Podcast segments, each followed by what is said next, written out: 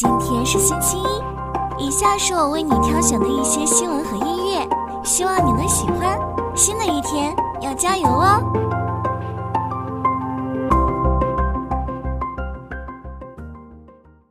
特斯拉的 Cybertruck 电动皮卡延迟交付，原因是供应商提供的不锈钢车身过重，影响了车辆续航，导致工程团队不断尝试减轻的重量，仍无法达到预期。此外，特斯拉工程团队还放弃了防弹玻璃，大幅膨胀了汽车开发成本。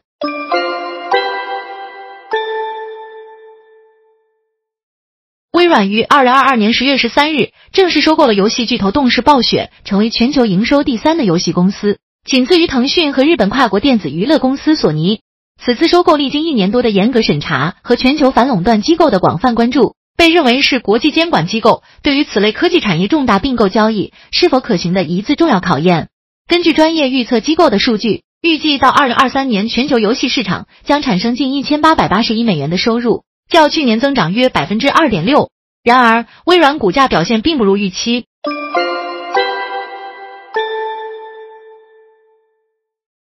苹果计划于十月十七日周二发布 iPad 产品线更新，包括 iPad mini。iPad Air 和入门级 iPad，新一代 iPad Air 将采用 M2 芯片，而新款 iPad mini 将采用 A16 芯片。除此之外，新的 iPad 可能仍沿用去年款式的外观设计和10.9英寸 LCD 显示屏，不支持120赫兹 ProMotion 技术，最大存储和内存也可能保持不变。近期想买 iPad mini 的用户可以再等等。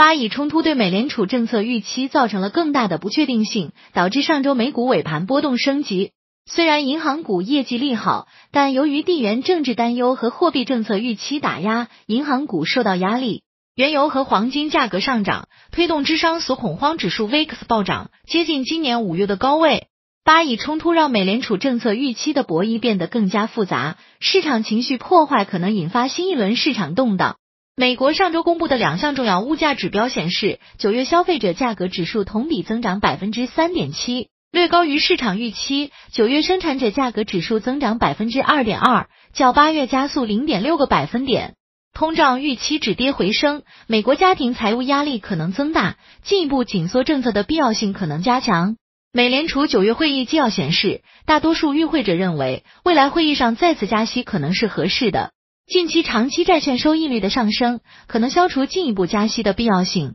市场担心的巴以局势和经济下行压力，进一步打压了中期和长期美债收益率。巴以冲突使投资者继续撤离美股市场，美股基金流出达到五十六点八亿美元，连续第四周净卖出。市场情绪恶化，也导致连续两周从美国货币市场基金中减持九十八点四亿美元。由于美联储的货币紧缩仍在影响美国经济，标普五百指数估值过高，短期内下跌压力较大。中东局势干扰了市场情绪，投资者对通胀、美联储政策和原油价格等因素重新感到担忧。然而，强劲的劳动力市场、三季度财报季的强劲开局以及季节性因素综合作用，将限制市场进一步下行的空间。投资者应注意本周前半周的波动风险。因为上周的避险情绪可能会随着中东局势的发展而延续。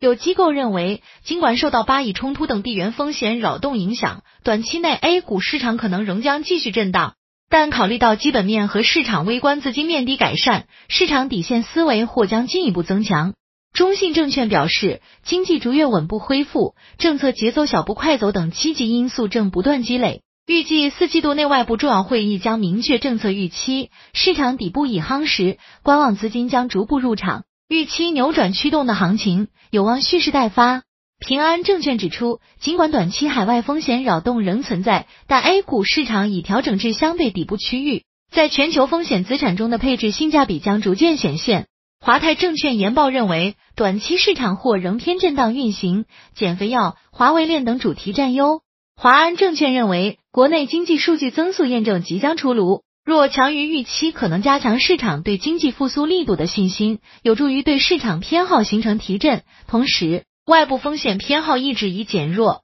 配置上建议继续关注具有潜力的成长板块，温和复苏链条中的金融风格和医药生物领域。